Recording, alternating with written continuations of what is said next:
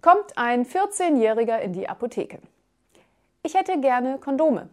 Apothekerin, welche Größe? Junge, weiß ich nicht. Apothekerin, hier, geh mit diesem Brett auf die Toilette. Auf dem Brett sind verschiedene große Löcher, sag mir einfach, was zutrifft.